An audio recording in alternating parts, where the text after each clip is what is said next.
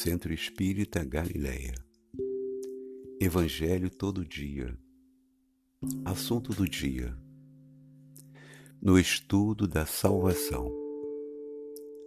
Atos dos Apóstolos, capítulo 2, versículo 47. E todos os dias acrescentava o Senhor à igreja aqueles que se encontravam em salvação. Revista Reformador, de 1958, na página 27, FEB Editora, e no livro Palavras de Vida Eterna, capítulo 29, editora Comunhão Espírita Cristã. Ditado pelo Espírito Emmanuel, psicografia de Chico Xavier.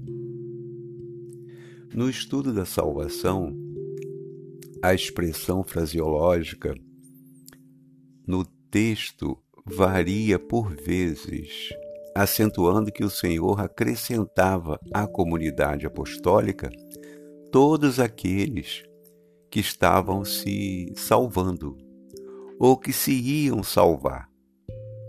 De qualquer modo, porém, a notícia serve de base a importante estudo da salvação.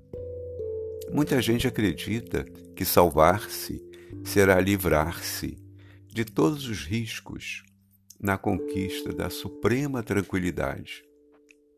Entretanto, vemos o Cristo apartando as almas em processo de salvação para testemunho incessante no sacrifício.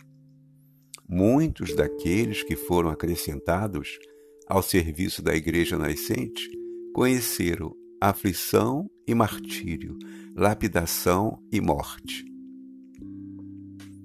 Designados por Jesus para a obra divina, não se forraram a dor. Mãos calejadas em duro trabalho, conheceram sarcasmos, soezes e vigílias atrozes. Encontraram no excelso amigo não apenas o benfeitor que lhes garantia a segurança, mas também o mestre ativo que lhes oferecia a lição em troca do conhecimento e a luta como preço da paz. É que salvar não será situar alguém na redomada preguiça, à distância do suor na marcha evolutiva, tanto quanto triunfar não significa deserção do combate.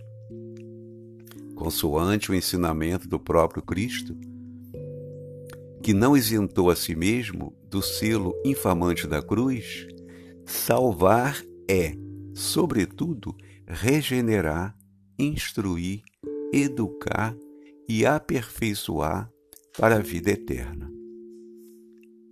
Então, a, é, podemos fazer um, um breve comentário,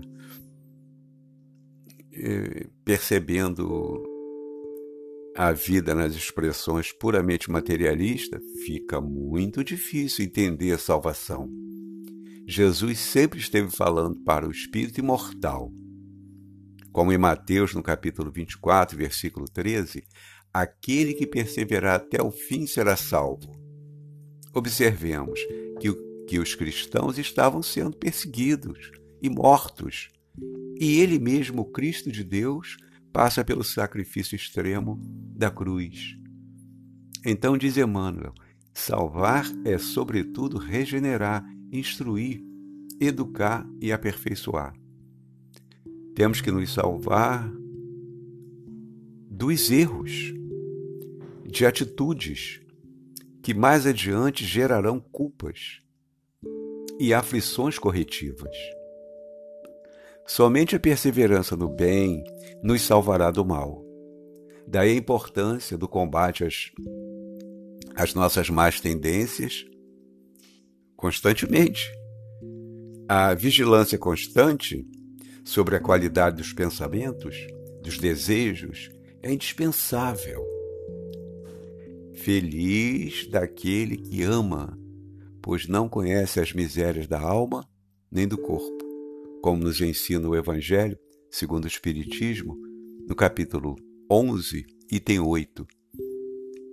Então, desejando aprender a amar, agiremos com mais abnegação e renúncia, com vistas a nos salvarmos do mal. A salvação, portanto, é agora, e não após a morte do corpo.